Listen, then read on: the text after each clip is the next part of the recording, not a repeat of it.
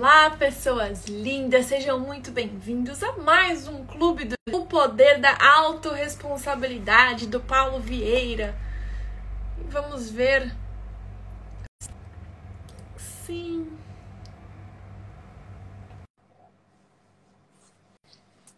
Como vocês estão, galera? Quem lê o livro aí? Alguém aqui leu o livro? Diz que sim, diz que não. Eita! Tá funcionando aí para vocês, gente? Muito bem-vindos.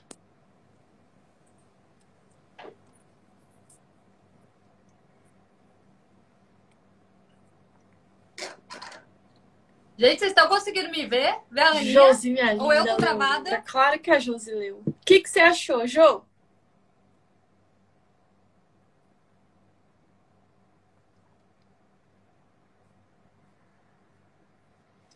Fez os exercícios?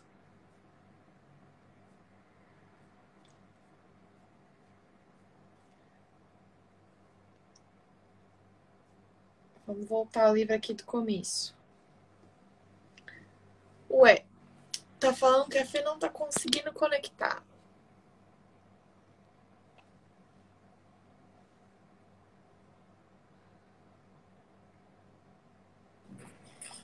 Agora sim. Deu?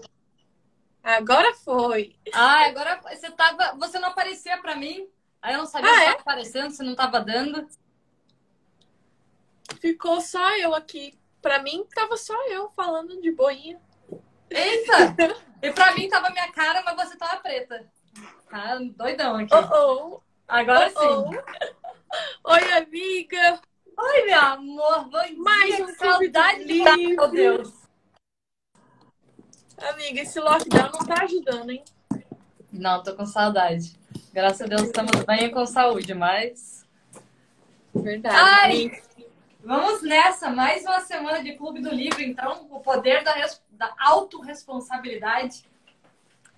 E aí, amiga, você acha que você tem sido autorresponsável ou não? O que você sentiu quando você leu?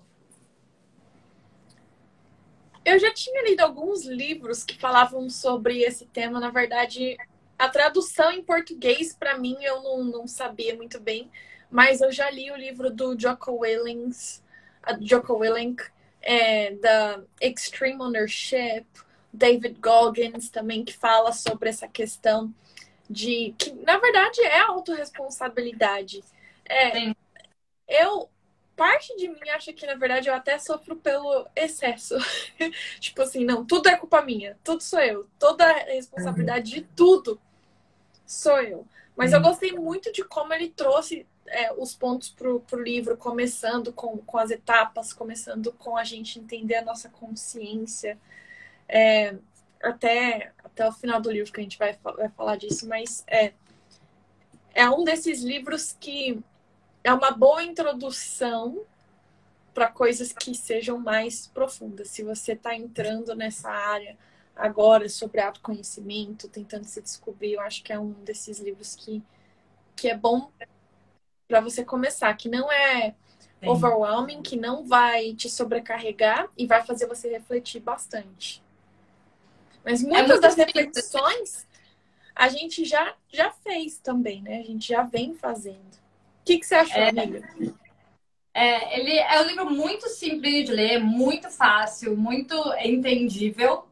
É, eu acho que para nós parece que não mudou muita coisa. Eu li tudo, é, é, hum, hum.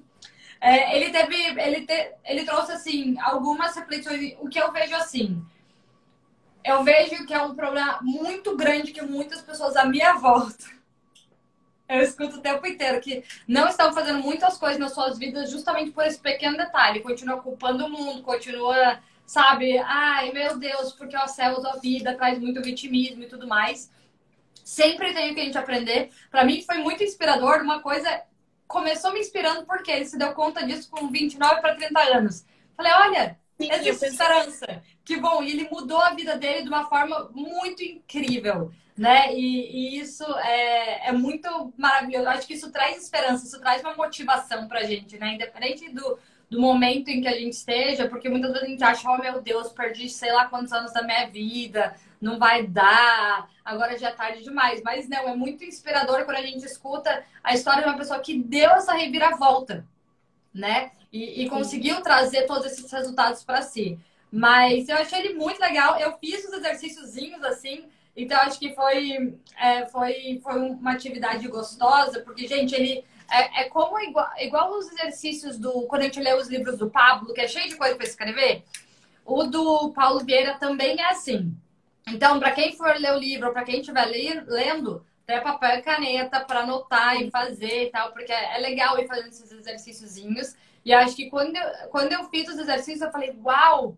A verdade é que as coisas estão melhores do que eu imagino, né? Então acho que fez, fez se reconhecer, mas eu acho que é porque, principalmente nós duas, né, amiga? Tá numa jornada muito intensa, assim. Então tá. mergulhando. Mas vamos nessa, vamos nessa. Então, Com vamos certeza. Começar... Vamos começar esse livro, amiga. Bom, é, primeira frase que eu marquei... Do, dos, dos, dos... Oi? Pode falar, pode falar. Eu ia falar a primeira frase que eu marquei aqui, mas... Ah, tá. Ah, não, então vamos nessa, vamos começar.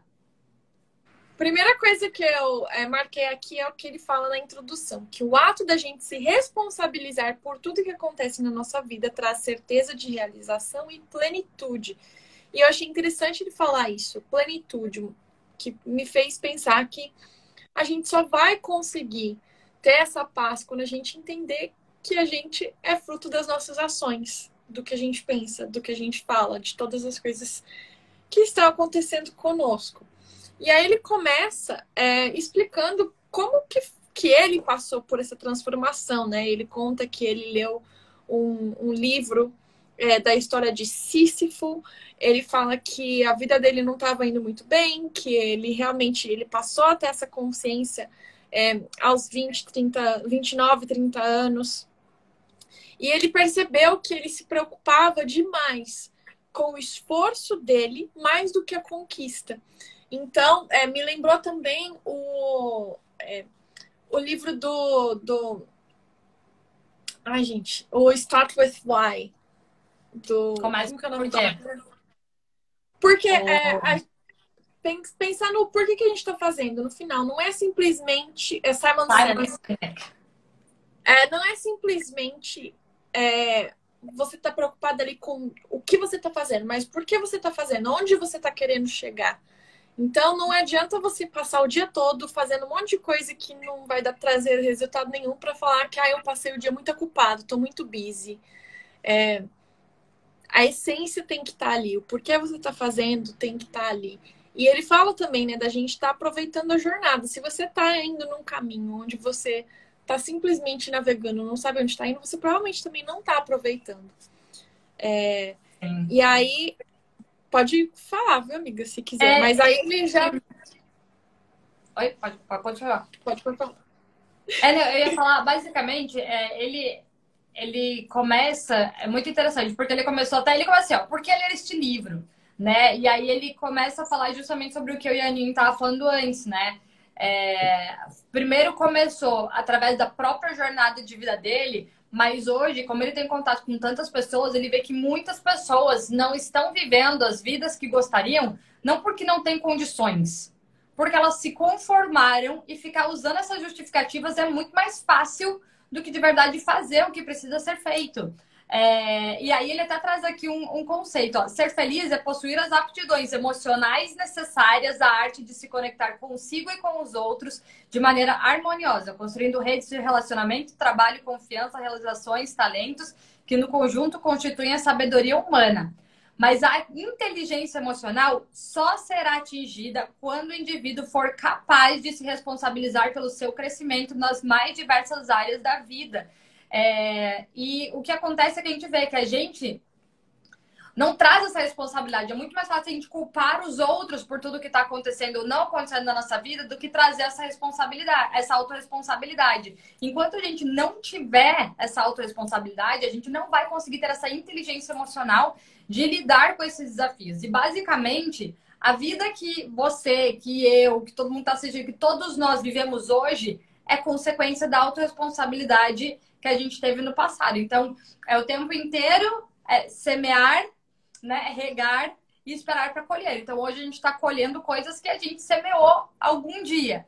E amanhã a gente vai, vai colher muitas coisas que a gente está fazendo hoje. Então é por isso que a, auto, a autorresponsabilidade é muito justa. Porque a gente basicamente colhe exatamente o que a gente planta. Você considerando isso justo ou não justo. E provavelmente, se para você as coisas estão muito injustas, é porque você não está assumindo essa autorresponsabilidade. Não quer dizer que não acontecem coisas injustas no mundo, não quer dizer que a gente não passa por traumas, que a gente não passa por dificuldades, mas a única coisa que está na nossa mão é assumir a autorresponsabilidade e fazer o que a gente tem a capacidade de fazer naquele momento sobre essas coisas. E aí ele começa a contar essa, esse momento da vida dele, que ele estava com 29 anos, gente, ele estava quebrado, ele estava com um casamento fracassado, ele estava super frustrado com o trabalho, ele estava sem saúde, ele estava vivendo uma vida péssima. E teve um dia que ele estava tão cansado que ele decidiu fingir que ele não tinha nada de errado acontecendo. Então ele acordou a hora que ele quis, foi pro shopping, ficou passeando como se dinheiro não fosse problema, tempo não fosse problema, e foi nessa que ele parou numa livraria. E aí ele leu essa parte dessa história, que foi uma virada de chave na vida dele, que é a que a Aninha comentou, que é a história do Sísifo, Sísifo, Sísifo, enfim, né? É, e foi um, foi um livro de autoajuda que foi transformador na vida dele, né? Através dessa pegada. Mas eu vou até ler só qual foi a conclusão dele depois disso, pra gente não precisar ficar contando historinha e a gente segue em frente. Posso ir continuando? Vai me interrompendo, amiga? Pode, pode continuar. Aí ele falou assim, ó, com esse texto eu percebi, é, com esse texto eu me percebi. Vi que minha vida era um eterno recomeçar, que apesar de todo o meu esforço e dedicação, quando eu estava prestes a ter alguma conquista, algo acontecia e tudo ia por terra. Gente, quem nunca passou por isso? Eu já, muito, vários momentos da minha vida. Percebi que me preocupava mais com o esforço do que com a conquista. De modo sistemático, eu não terminava o que começava constatei que minhas atitudes e ações eram intempestivas e sem planejamento. Nossa, muito eu. E isso era o que me prejudicava. Entendi, sobretudo, que eu culpava os outros por todos os meus insucessos e desgostos, e ficou claro para mim que tudo aquilo que eu estava vivendo nos últimos 13 anos não eram fracassos, mas sim os resultados das minhas ações e atitudes. E aí que tudo começou a mudar. Fiquei angustiado por reconhecer que após a adolescência eu vinha me fazendo de vítima e tendo pena de mim mesmo.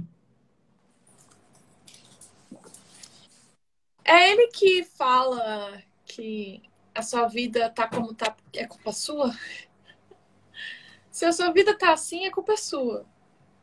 Tem alguém na internet que usa esse bordão e por mais que soe de uma maneira talvez um pouco grosseira, um pouco direta demais, é verdade. é culpa das suas escolhas, é culpa das suas ações ou inações, né? Na verdade, é, tem até uma parte mais na frente onde ele fala dessa questão. É um fracasso ou, na verdade, você não fez nada? Porque só fracassa quem tenta, né? Quem tenta fazer. Quando uhum. você escolhe não fazer nada, isso não é um fracasso. Na verdade, é uma escolha de inação, mas não é um fracasso. Porque Raramente as pessoas que fracassam de verdade, elas não encontram é, um tipo de sucesso, porque elas estão ali naquela busca, elas estão procurando, elas estão tentando. E é nossa responsabilidade. É, é, e também não se determinar por pequenos fracassos, né? Porque a gente já sabe que eles fazem é, parte de toda a nossa jornada. Foi muito interessante, porque eu li o livro esse final de semana também estava ouvindo um podcast da Nativosa. É, e ela estava falando sobre toda a história dela, inclusive com a marca ByNV e tudo mais. Eles fizeram a venda para o grupo Soma, né? E foi uma venda de 210 milhões é, de reais. Ela estava contando sobre como as pessoas percebem tudo isso e a real história do negócio, né? E ela falou sobre a quantidade de anos que eles passaram, meu, no perrengue real, sem ter dinheiro assim sem ter dinheiro para absolutamente nada, todos os dilemas, todos os erros das coleções, eles não sabiam fazer coleção, e aí eles vendiam, mas não sabiam que a roupa diminuía, e eles perderam, tipo, todo o investimento da vida inteira, o marido dela já tinha se demitido, e aí ela começou a contar tudo isso. Então eles poderiam lá no começo ter culpado, né, tudo por não ter dado certo, ele podia ter culpado ela porque era pro negócio dar certo, não deu, não sei o que, podiam ter culpado os fornecedores que não falavam do tecido e tudo mais, mas eles iam abraçando todos esses desafios, por pior que eles sejam, porque é muito mais fácil contar a história depois, você já passou, agora que você já vê a glória e o resultado, é, mas eles não olham tudo isso como fracassos, né? São, esses fracassos foram passos de vitória para trazer eles até aqui. Porque, gente, com os fracassos que é, é quando a gente mais aprende. Por mais doloroso, a gente aprende na dor, né? É onde a gente mais aprende, onde as lições realmente permanecem, né? Onde a gente realmente nos força a fazer mudanças. Porque muitas vezes, quando não tá tendo fracasso, só tá ok, a gente não muda, a gente continua se conformando. É, então, exatamente como a Aninha falou sobre a inação e sobre a ação. Né? Quando a gente traz a autorresponsabilidade, inclusive sobre a importância de agir na direção daquilo que a gente precisa, independente do medo. E também muitas vezes parar de agir em coisas que não precisam, ou a própria inação, que a gente acha que muitas vezes está sendo responsável, estou esperando o momento certo, ai, porque né, estou esperando eu saber mais. Acaba que passa a vida inteira, a pessoa nunca faz nada porque ela fala que está sendo muito responsável porque está se preparando para o momento certo. É mais uma desculpa, né? Você continua sem ter resultados porque você não age mesmo sem ter todas as respostas, e aí você culpa, né? Ah, isso não acontece porque eu continuo me preparando. E tem aquelas pessoas que estão eternamente, né, querendo. Ou circunstâncias externas, né? É a é. pessoa falar, quando isso acontecer, quando eu terminar de fazer isso, quando eu casar, quando eu terminar a faculdade, quando várias coisas que, que às vezes são fora do controle da pessoa. Quando essas coisas, quando o sol, a lua e as estrelas se alinharem, eu vou fazer isso. E, na verdade não é. A responsabilidade é nossa. E aí é que tá a questão, né? É quando a gente percebe isso, a gente não tem realmente como culpar ninguém. É, Sim. Se, se, você tá com dinheiro, se você tá sem dinheiro, se você tá feliz, se você tá infeliz, tem a ver com o padrão que você tem usado para pensar, o padrão que você tem usado para agir. É... E, e é dolorido ouvir isso, porque ninguém quer é? ouvir, tipo, olha, sua vida tá como tá e a culpa é sua. É sua. ninguém quer ouvir isso. Dá uma raiva. Mas é a verdade. é a verdade. E uma é coisa que ele já traz logo no começo do livro que, que traz bastante esperança para a gente também. Ele fala sobre a plasticidade neural. Muita gente fala, ele fala né, sobre a síndrome da Gabriela. Nasci assim, eu cresci assim, eu sou assim. Gente, isso, isso é uma ilusão, né? Isso é uma coisa de pessoas que também não querem enxergar, que não têm a consciência que a gente vai falar daqui, daqui a pouco. Mas existe uma coisa, um processo neurológico que se chama plasticidade neural. O seu cérebro, ele tem capacidades que são inimagináveis. Tem tanta pesquisa que eu poderia citar aqui, mas o seu cérebro tem o poder de aprender e de se transformar. Então, não é porque você hoje, você cresceu falando português que você não pode aprender. Olha só, você pode aprender um idioma novo, você pode aprender coisas que são completamente. É, se, se você parar para pensar, tipo, anos atrás, muita gente não tinha nem noção de que a gente poderia fazer tanta coisa que a gente faz hoje. O seu cérebro pode se adaptar. Essa questão da plasticidade nem significa o quê? Que a gente tem esse poder de, de adaptação e se alguma coisa no seu cérebro falha, é, o cérebro tem a capacidade de se reprogramar, fazer sinapses diferentes, conexões diferentes. Então não é porque você cresceu de uma maneira que você sempre foi de uma maneira que você tem que ser assim para o resto da sua vida. Você pode escolher mudar, você pode escolher ser diferente. Perfeito. E aí, gente, o Paulo ele vai trazendo a gente num, num exercício prático. Então, como como começar então a mudar isso, né? Então, beleza, agora que a gente descobriu que eu não preciso nascer assim, viver assim, morrer assim, o que, que eu faço a partir de agora? Aí ele fala que é muito importante a gente identificar o nosso estado atual, né? Então aqui ele começa com uma série de atividades para você reconhecer, beleza, como está a minha vida hoje, né? Como estão os meus sonhos e objetivos? A gente tem sido próspero ou, ou limitado, realizado frustrado, e ainda mais é, como, como vai ser o meu futuro se eu continuar vivendo como estou vivendo hoje, tá? E aí ele traz o exercício que você tem que escrever. como está a sua vida hoje em cada uma dessas áreas. Então, você tem que falar na família, vão refletindo aí. Família, na área profissional, na área de saúde, na área social, na área financeira e na área emocional. Então, em seis áreas, tem que ir lá e escrever, porque a gente tem que reconhecer a nossa realidade. Não adianta a gente sair correndo, falando quais são meus planos, meus sonhos, se eu ainda não sei. Ele ainda fala, você não pode querer chegar na China se você não sabe da onde você está saindo. Você não vai saber traçar um plano concreto. Você não sabe se você vai de carro, se você vai de avião, se você vai de, de trem. Você não sabe. Você precisa saber qual é o seu, o seu ponto de partida, né? E a partir daí, você precisa ir para um próximo exercício também para você conseguir se realizar, realmente ter consciência da sua realidade. Quem é você? E aí ele faz três perguntas para você. Quem é você de verdade? Escreva sobre os sonhos que você tem hoje, projetos que tem hoje, medos, ansiedades e preocupações que você tem hoje. Então, quem é você hoje, nua e cruamente? Depois ele vem é, o que você tem feito, onde você tem trabalhado, fazendo o quê, que cursos você faz hoje, qual atividade física você pratica, é, o que vem fazendo em prol de si mesmo, da sua família, do mundo? Você se sente feliz com a vida que tem levado todos os dias? Então, o que você faz com a vida que você tem hoje? Tudo. Daí você tem que escrever lá tudo. E por fim, o que você tem? Você tem que reconhecer o que você já tem. E aqui a gente está falando de bens materiais mesmo. Então, o que você possui no contexto material? Onde você mora, que carro você possui, quais roupas você veste, você tem poupança, investimentos, é, quais bens, é, quais são todos os bens que você possui. Então, isso aqui é simplesmente para te colocar no teu centro e entender quem você é, o que você tem, o que você faz, qual é exatamente a realidade da sua vida em todos aqueles seis aspectos lá que a gente, que a gente falou antes. E eu achei bem interessante que, em concordância com os outros livros que a gente leu, ele também colocou a ordem dessas palavras de uma maneira é muito bem pensada. Ele começa com o ser, depois com o fazer e depois com o ter. A gente só vai ter depois que a gente é. As pessoas invertem muito essa ordem, a gente já falou disso diversas vezes.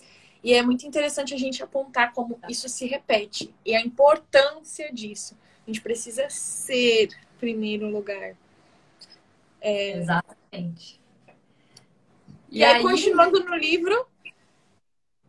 É... É, ele continua com mais exercíciozinho, que daí ele, ele vai fazer, a gente é bem didático, né? Ele é bem professorzão, né? Bem o coach que vai fazendo vocês chegando nessas suas próprias respostas. Mas ele faz um exercício aqui que basicamente você tem que avaliar como você estava antes de ler o livro e depois tem que voltar depois que ler o livro e coloca como que essas áreas estão para você depois que você já tem essa consciência da autorresponsabilidade. É, são várias áreas, são nove, então eu acho que. Eu vou só passar o título, não vou explicar o que é cada uma, tá? Mas você tem que é, dar uma nota de desde totalmente insatisfatório até supera suas expectativas das áreas de autoconsciência emocional, autoavaliação precisa, autoconfiança, autocontrole emocional, superação, iniciativa, transparência, adaptabilidade e otimismo. E aí, gente, depois, não basta você ter colocado essas notas. Tudo que você teve nota abaixo de 7, você tem que basicamente colocar um plano. Você tem que colocar qual o prejuízo que isso vem causado na sua vida. Então, ele vai te ensinando sobre autorresponsabilidade na prática mesmo, tá? Então, por isso que ele, ele é um livro mais ativo, né? Você vai chegando nessas conclusões mais pela sua autorreflexão com relação à sua vida, né? É, e aí depois ele passa em todos esses, né? É, fazendo você fazer todo esse plano de ação até que a gente entra no próximo capítulo, que é o Importante caminho... mencionar, amiga, que essa, essas, essas coisas que você falou agora são dentro da competência pessoal. Então ele faz uma, hum. é, uma divergência entre competências as competências pessoais e as competências sociais.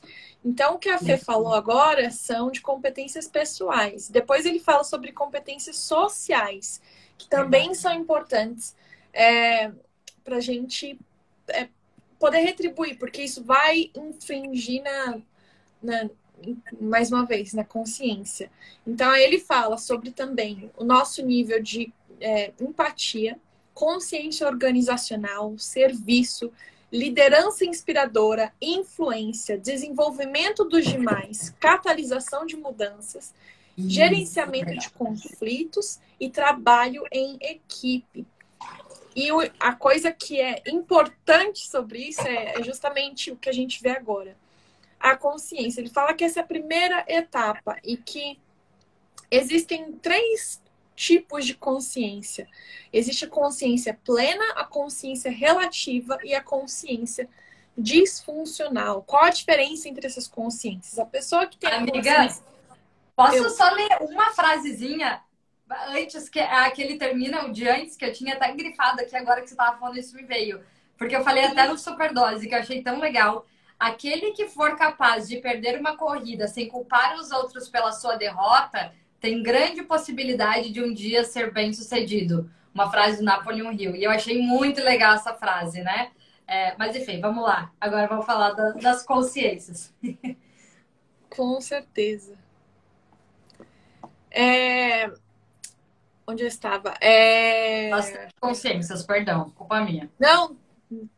É... Consciência plena, consciência relativa e a consciência disfuncional. Então, é, a consciência plena é a pessoa que ela vê as coisas como elas realmente são. E ela consegue é, em, ver os valores da empatia. Inclusive, ele fala mais para frente que existem duas coisas é, sobre. Peraí, ai. Enfim, quando chegar nessa parte, eu vou lembrar de como foi essa parte, mas é, a pessoa de consciência plena ele fala que são as pessoas que elas conseguem ter uma compreensão adequada e produtiva sobre tudo aquilo que ela cerca. A pessoa que ela tem a consciência relativa, ela ela vai ter uma interpretação da realidade. Então, às vezes vai ser bom, às vezes vai ser ruim. Essa pessoa que às vezes pode ser um amor de pessoa, aí ele dá um exemplo no trânsito, vai lá, se alguém fecha, ela vai xingar até a quinta geração da pessoa. É, e, sabe, coisas ruins podem vir disso. E aí ele fala também da consciência disfuncional, que é uma noção incompleta, irreal e debilitada a respeito de quem você é e do mundo que, que nos cerca. E mais uma vez, de uma maneira bem didática, né, ele faz é, várias perguntas. É, se alguém te fechou no trânsito, essa pessoa que te fechou, ela de fato está querendo prejudicar você? essa fechada foi intencional, sabe? Porque às vezes a gente fica pensando que, meu Deus, o mundo tá contra mim. Peraí. O que, que realmente aconteceu? Porque uhum. às vezes a uhum. gente vê a vida com as lentes que a gente quer que, que, que, Sim. que seja. Exatamente. E aqui, gente, só para que é, fique bem claro, ele ainda fala: não existe ninguém possuidor de uma consciência totalmente plena. Então, todos nós estamos aqui nesse momento da consciência disfuncional tentando chegar cada vez mais próximos dessa plenitude. Por isso que a gente precisa. Ai, gente, eu aqui começou a tocar. O que, que tá tocando? O interfone. O interfone. Calma aí, deixa eu. Tudo é, certo. Que compra essa, amiga? Constante. Gente, sempre acontece. Hi there. Thank you. Yeah, also inside, okay? Okay, perfect. Thank you. O bom é que o bom é que a gente não precisa mais descer, né? Que não pode ver as pessoas. Pronto. Ah, legal. Vamos esperar ele sair. É, então, porque daí isso faz com que a gente fique eternamente, né, nos desenvolvendo. A gente sempre tem o que se desenvolver. Eita, será que ele tá me esperando? Não, ele saiu. É, a gente sempre tem o que nos desenvolver para nos aproximar dessa plenitude. Thank you so much. Have a good day. Bye. Exatamente. E aí, é, voltando um pouquinho às consciências, ele fala que os diferentes tipos de consciência têm diferentes tipos de filtros, né? Então, a pessoa que tem a consciência disfuncional, ela não tem nenhum filtro é, a, da situação para o que acontece, né? Como ela interpreta. A pessoa que tem a consciência relativa, ela tem um filtro. E esse filtro pode ser um filtro intelectual, pode ser um filtro emocional e pode ser um filtro do amor. Ele fala que a pessoa que tem a consciência plena, imagina um tubo. É, é, a consciência, é, o evento, ele passa por três diferentes tipos de filtro. O filtro intelectual, de peraí, vamos racionalizar o que, que foi que aconteceu. O filtro emocional, de como você se sente, por que você se sente, a responsabilidade de como você se sente. E o filtro do amor, que está é, relacionado à empatia, né? É, eu achei isso bem, bem, bem legal. E ele fala que depois, é, uma coisa que eu grifei aqui é quantas pessoas que a gente já não tentou ajudar, que elas não aceitaram ajuda porque elas não tinham a consciência dos, prós, dos próprios problemas. Sabe aquela pessoa que, tipo, você, você às vezes até faz de bom coração e fala: olha, deixa eu te ajudar com isso aqui. E a pessoa, eu não tenho problema com isso que, que você está enxergando? Como assim? Então, a Fê já falou isso várias vezes.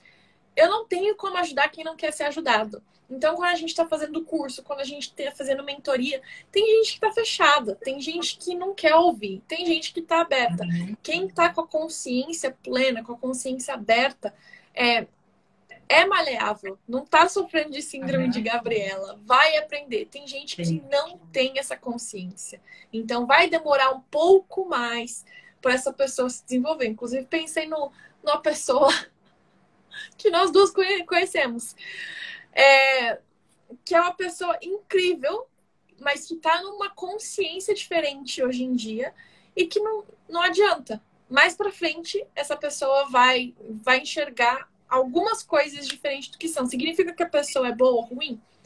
Não, uhum. significa que ela está num nível de consciência diferente nesse momento. Perfeito. E aí, é, ele, ele fala uma coisa muito legal. Depois, depois ele começa a contar como então que a gente começa a desenvolver essa consciência. É, e uma das formas, e aí ele fala assim, que inclusive, é, quando a pessoa começa a trabalhar na, confia na consciência dela, é, eu tô com o aplicativo novo e ele apaga meus, meus o, que eu, o que eu grifei, mas eu tava olhando bem para essa parte.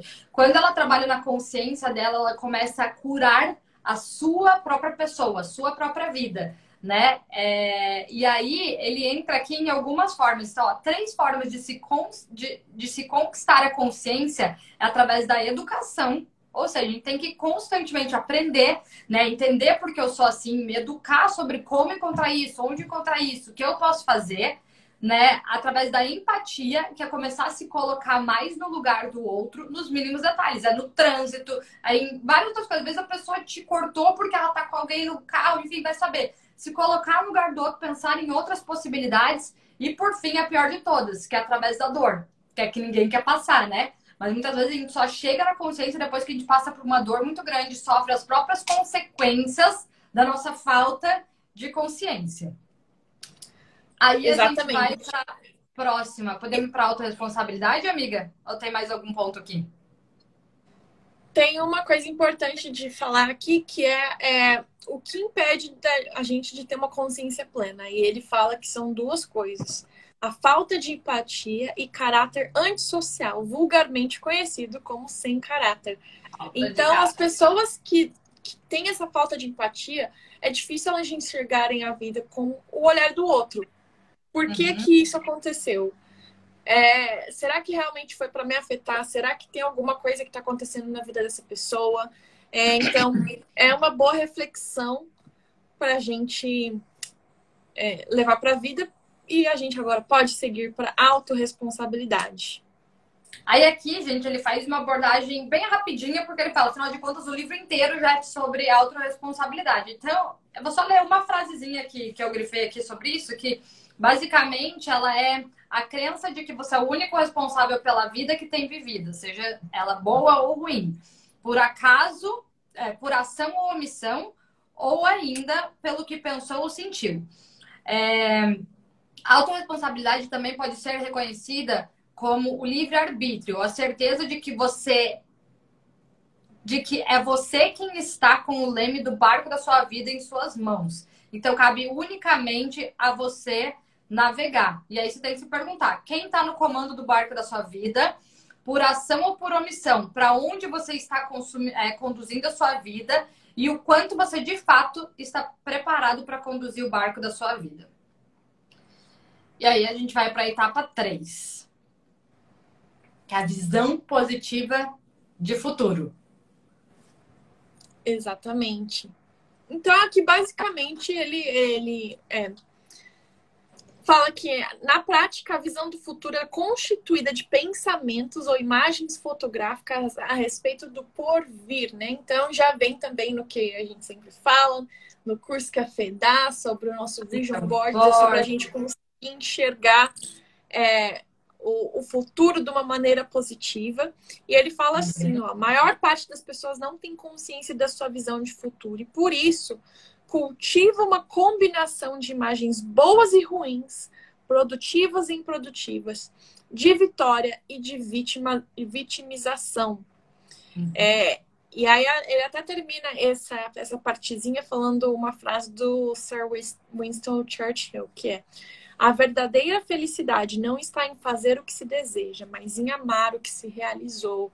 Então, também vem a uma coisa que está sempre presente nos livros que a gente está vendo: o poder da gratidão, o poder da gente ser grato no que a gente já tem, olhando para o futuro com uma visão esperançosa, com uma visão boa. Então, ele cita isso como a terceira etapa né, da, auto, da dessa fase. A gente precisa da consciência, primeira, primeira etapa, depois a segunda etapa, a autorresponsabilidade, terceira etapa, essa visão positiva do futuro, e a quarta etapa, a gente precisa de ferramentas poderosas de progresso. Ele fala que muita gente não tem nem ferramenta, quem dirá uma ferramenta poderosa para conseguir. E aqui, gente, vai entrando em basicamente o que a gente está fazendo né? Então é fazer coaching, é, cursos, livros, artigos sobre neurociência, desenvolvimento humano e coaching, é, mudar nosso mindset, programação mental. E aí que a gente consegue usar essas ferramentas para trazer essa transformação de forma prática na nossa vida. E aí ele ainda comenta ali eu nem vou entrar muito em detalhe, porque eu vi que a gente só tem 20 minutos, ainda tem as leis, tem um monte de coisa que vem depois. Então, basicamente, ele fala que existem armadilhas nesse meio caminho, que a arrogância, a prepotência, a vaidade, o atalho e a nossa zona de conforto. E, basicamente, essas são as armadilhas que vêm nos impedindo de realmente é, conquistar determinadas coisas na nossa vida e, principalmente, continuar repetindo vários comportamentos que a gente já tem durante toda a nossa vida é, que são negativos. Eu, por exemplo, fiz esse exercício e eu vi ali que era para fazer com três exemplos, gente, e o meu deu zona de conforto. Eu venho repetindo várias coisas que me trazem resultados negativos, por quê? Porque eu estou na minha zona de conforto. Então é importante porque nós vemos que a gente acaba caindo realmente é, é, em algum desses quatro pontos aí e eles que nos levam para resultados negativos novamente. Aí mudamos o capítulo. Ixi, acho que agora ele vai ter que acelerar, que tem mais três capítulos. É, não, tem mais alguns cinco capítulos pela frente. Então a gente vai ter que ir bem rapidão aqui. Por isso, gente, leia um livro. Não adianta que no Clube do Livro a gente Vamos não lá. consegue tra trazer tudo para vocês. Olha só, o próximo é... capítulo, eu acho que a grande lição é o que a gente já citou um pouco. A questão da autorresponsabilidade. As pessoas de grande conquista após uma derrota, não culpam as outras circunstâncias ou as outras pessoas ou o destino. Elas assumem a responsabilidade pelos resultados e se perguntam: o que eu devo fazer de diferente para que da próxima vez os resultados sejam melhores? E aqui ele coloca mais exercícios novamente. É, e ele fala que eu posso é, é, responsabilizar as pessoas, talvez pelas atitudes dela, mas eu sou a única pessoa que é responsável pelos meus sentimentos. E ele fala, ele traz um exemplo que é fantástico, que a gente tem que citar, que é o exemplo do Nelson Mandela, que na prisão estava se preparando para se tornar o primeiro presidente negro da África do Sul. E ele fala: Olha, o meu corpo eles podem ter prendido, mas a minha mente sou eu que controlo. E isso é, é, tem um poder tão grande, porque ele estava na uhum. prisão, onde tudo ali era controlado por outras pessoas. Mas ele estava se preparando, ele estava estudando, ele estava estudando tudo que ele ia precisar. É administração, política, direito internacional. E ele estava cuidando uhum. da mente dele nessas circunstâncias. Então, é, isso é um exemplo grandioso de que nada é desculpa pra gente. A gente tem toda a liberdade e a gente é dono da, da nossa mente. Perfeito. Só que Aí a gente precisa, traz... um grande caveat, a gente precisa estar disposto a ter essa consciência. Perfeito. É, a, nossa, tem, eu tenho um monte de coisa grifada, tô tentando pular aqui. Mas, ó, são otimistas e motivados, independentemente das circunstâncias. Mesmo que não estejam sendo remunerados a contento, eles dão o seu melhor. Mesmo que não sejam reconhecidos pela organização, continuam sendo produtivos e alegres. E quando as circunstâncias se tornam adversas e não interessantes, eles optam por não reclamar, não criticar e muito menos culpar a empresa ou dirigentes por se sentirem como sente. Eles buscam em si mesmo a solução e se não encontra, vão em busca de seus objetivos em outros lugares. Né? É tão mais prático pensar nas coisas quando a gente traz a autorresponsabilidade para nós e a gente para de usar as circunstâncias como justificativa para o que a gente está fazendo ou não está fazendo. E por aí vai, gente. Aí ele traz outros, outros exemplos aqui. É, mas a gente Uma coisa importantíssima que ele falou é que quando a gente está paralisado, é, ou quando a gente está nessa questão né, das ideias, de para onde a gente vai, ele falou assim: é melhor realizar ideias pequenas do que ter grandes espetaculares ideias e não colocá-las em prática. Então, mais uma uhum. vez, o poder da ação versus a inação, que não for uma palavra, agora é um neologismo.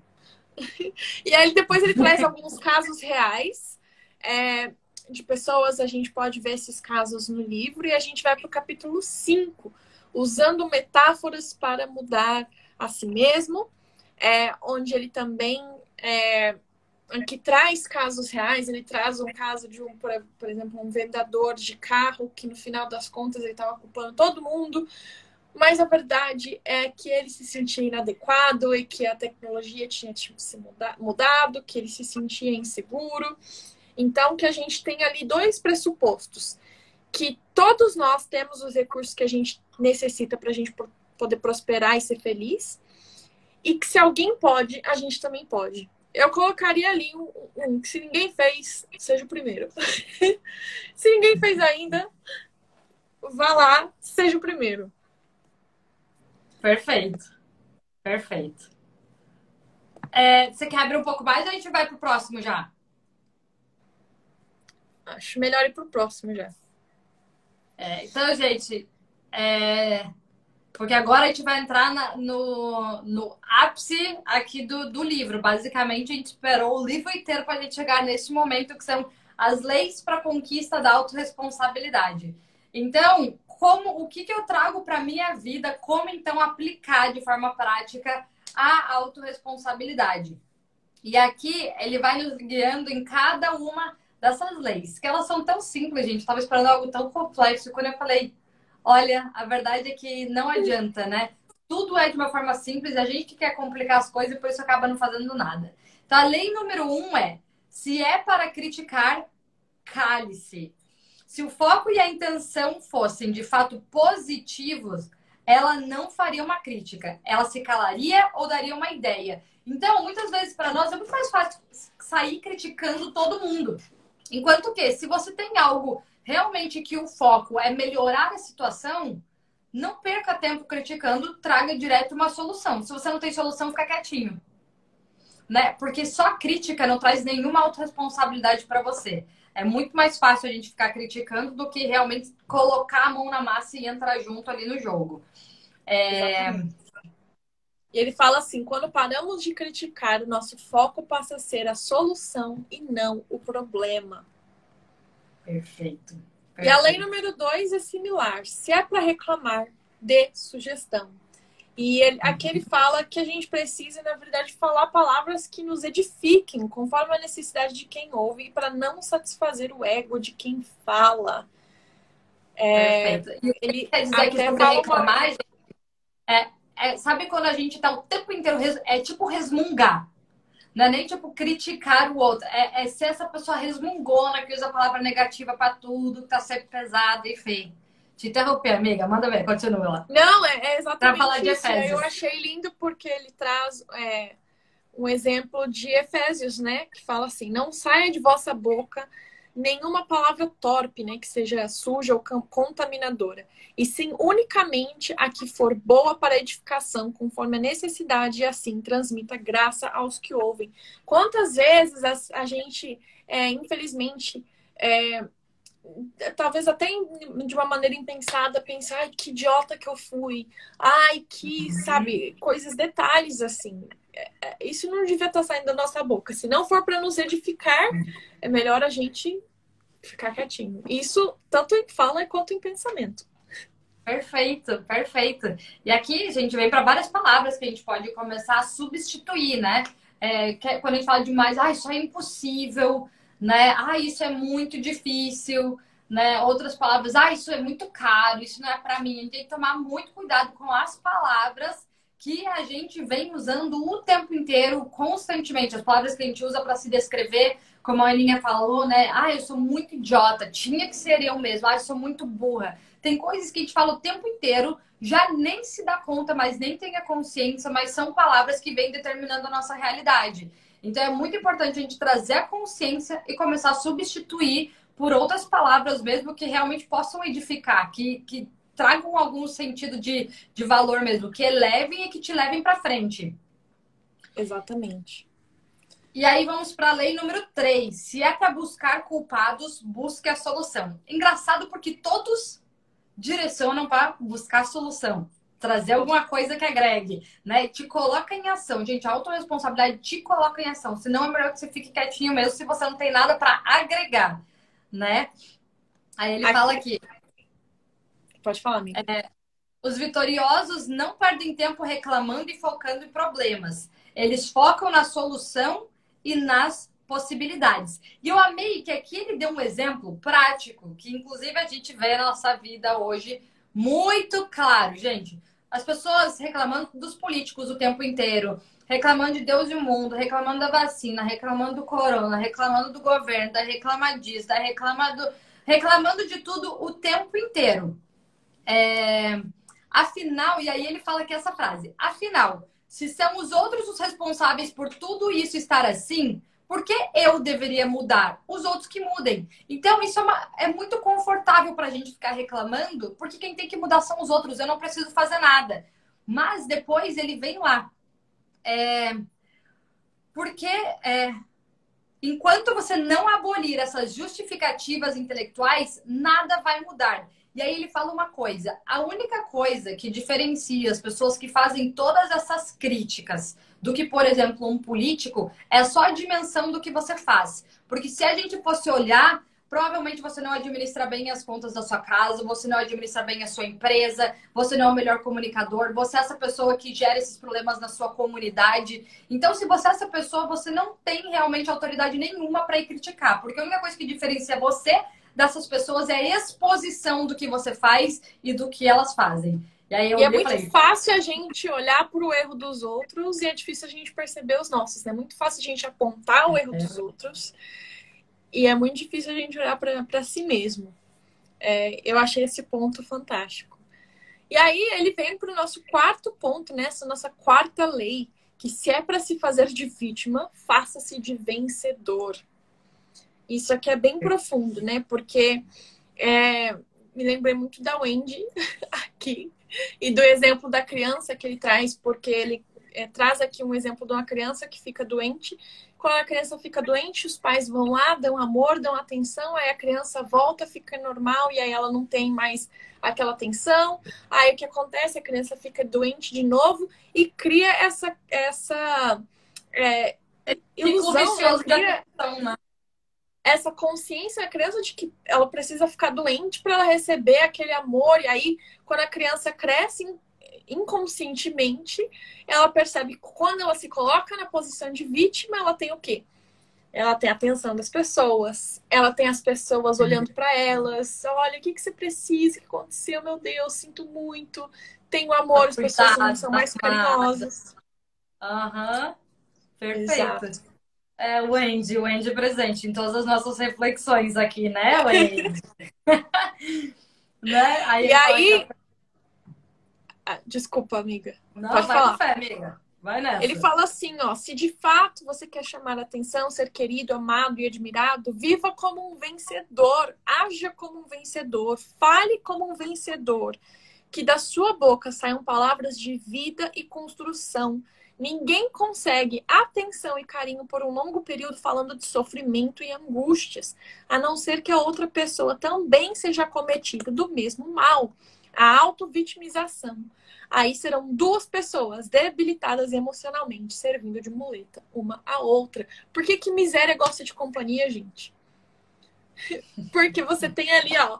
É, é muitas vezes é, as pessoas sentem mais empatia por essas coisas negativas do que com as vitórias, com essas coisas, porque é mais fácil, é mais cômodo. Poxa, tô na merda, ai, também tô na merda. E aí as pessoas vão lá, mas aí é, é duas pessoas na muleta, a não ser que as duas estejam Abraçando. tentando crescer, né? Tentando buscar soluções. Mas se for simplesmente para ficar se vitimizando, reclamando, é, culpando os outros, pense novamente.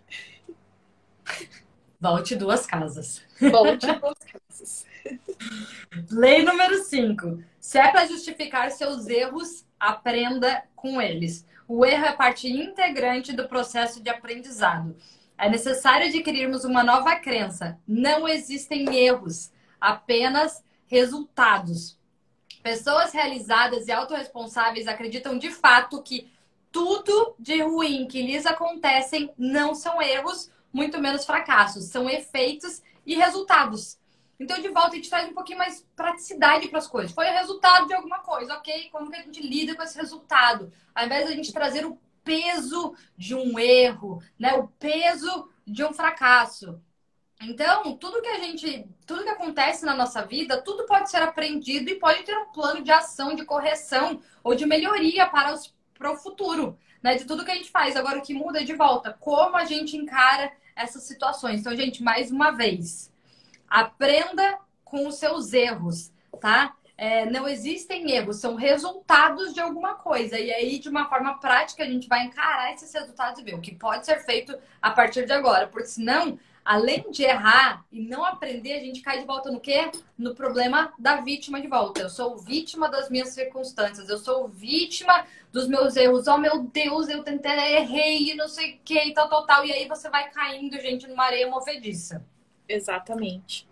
E esse aqui eu gostei muito. Próxima lei, a lei de número 6. Se é para julgar as pessoas, julgue apenas suas atitudes e comportamentos. É, hum. Muitas vezes alguma coisa acontece e fala, meu Deus, aquela pessoa é muito desastrada. Não, a pessoa foi desastrada naquele momento. Não significa Naquela que ela situação. é intrinsecamente daquela maneira. Ah, ela foi, ela é, é ela, sei lá, é avoada. Não, talvez ela tivesse distraída naquele momento. Então, é, é bom que no português a gente tenha essa diferença bem clara, né? Entre o ser e o estar. É, uhum. Você não precisa julgar o que acontece como o caráter da pessoa. A situação simplesmente aconteceu. Ou o comportamento aconteceu. Não significa que é assim, que sempre vai ser assim. Muito, não, esse é muito bom. E aí, gente, ele termina, quer dizer, nem sei se é, ele termina com uma frase que eu achei muito bom. E se cada um de nós, em vez de procurar erros e falhas nos outros, procurasse em si, o mundo poderia ser muito melhor, com menos barbeiros, com menos ofensa e com mais verdade. Né? Se a gente parasse menos tempo procurando o que os outros fazem de errado e começasse a olhar o que a gente faz e agisse na melhoria desses pontos, o mundo inteiro seria muito melhor. Ou seja, se o mundo inteiro estivesse sendo muito mais autorresponsável, a gente viveria em um mundo de muito mais harmonia, com muito melhores resultados, com muito mais paz e com menos gente dando pitaco na vida dos outros. Sem trazer solução. E aí então, chegamos gente... no último. Não, tem mais dois capítulos. Tem o capítulo Como usar as leis da autorresponsabilidade. E depois a gente também tem Ah, se eu tivesse uma oportunidade. Que são capítulos curtinhos. É, como usar a, a autorresponsabilidade. Ele mesmo coloca uma parte em, em, em destaque. A pessoa as pessoas que não possuem a crença da autorresponsabilidade optam por criticar, reclamar e se esconder atrás dos outros. Elas estão à margem da própria vida. Ele coloca um, um texto de um outro autor, é, e aí ele fala né, que se nunca lhe deram oportunidade, do Napoleão Hill, você já parou para pensar em criá-las por si próprio? Então, às vezes, a oportunidade a gente mesmo precisa criar. Tenho certeza que a gente tem exemplos na nossa própria vida onde a gente criou alguma oportunidade, a gente correu atrás. Eu lembro de exemplos da vida da Fê, da minha vida, é, da vida das minhas amigas também. Com certeza você consegue pensar nisso na sua vida. Como que a gente consegue replicar essas coisas que são boas, que também geraram frutos, né? E ele termina o livro é, basicamente com essas reflexões.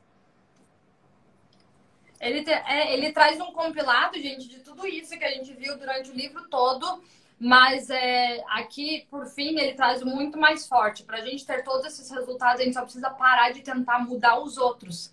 Né? Então, eu quero trazer mais prosperidade para minha vida, mas o problema é que o meu marido, ele gasta todo o dinheiro da casa, enfim. Então, pare de tentar mudar os outros, sabe? Seja essa mudança em si mesmo, assuma essa autorresponsabilidade, traga soluções e comece a ser o catalisador que vai impulsionar essa mudança na sua própria vida e depois, consequentemente, nas pessoas à sua volta. É, quando a gente é autorresponsável, é, é autorresponsável, a gente encara a nossa vida de uma forma muito mais prática, muito mais óbvia. A gente vai direto ao ponto, ao invés de criar todas essas histórias floridas que a gente cria para justificar tudo. A gente gasta menos energia tentando justificar e trazer Ai, as circunstâncias, eu sou assim porque na infância foi assado, eu sou assim porque meu ex-namorado me largou, eu sou assim porque o meu filho me trata mal, eu sou assim porque. Então a gente para de gastar nossa energia com tantas justificativas, traz mais praticidade, reage rápido às circunstâncias. Então, se vem um erro, se vem uma falha, a gente vai direto, ok, qual é o plano de ação? O que a gente pode fazer? O que a gente tem para aprender aqui? A gente fica muito mais prático e assim a gente consegue criar um mundo muito mais produtivo, consequentemente, muito mais pró próspero e muito mais harmonioso né, de se viver, trazendo muito mais paz, alegria. Queremos um mundo de pessoas autorresponsáveis. Amém! Nós, né? Aí o nosso foco é a gente ser autorresponsável, não esperar que o mundo vá mudar, tá? Então a gente volta para nós mais uma vez. Exatamente é isso, gente. Isso. Uh, é, mais um livro. fazer esse, isso tudo em uma hora, né?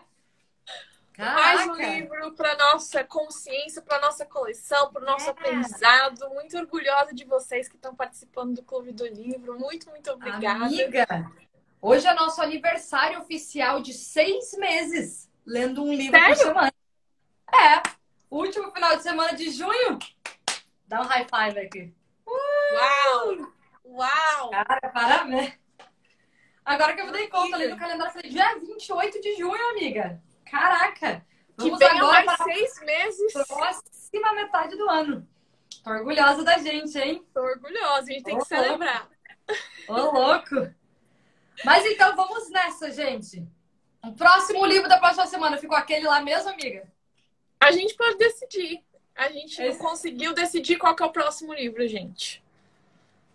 É, a gente, mas é, é, que a, a, gente, eu tinha até anotado um outro livro que eu queria muito trazer para o Clube do Livro, mas eu fiquei enlouquecida procurando para ver se é e-book ou audiobook. Não consegui achar nenhum dos dois, eu fiquei chateada. Porque a gente tem uma lista, gente, de livros super legais, mas toda semana tem que pensar, tem audiobook ou tem e-book para que facilite a nossa leitura? Porque nem sempre a gente consegue sair e comprar, ainda mais agora, lockdown, a gente não consegue ir em, em livraria. A Wendy, a Wendy colocou aqui: o nosso livro a gente pensou em fazer o ócio criativo. O problema é que a gente não consegue achar o audiobook do ócio criativo. Talvez a gente vá ter que ler na raça, amiga. não. Eu travei. A Fê travou. Quem travou? Meu Deus. Deve ter sido eu. Fui eu que travei?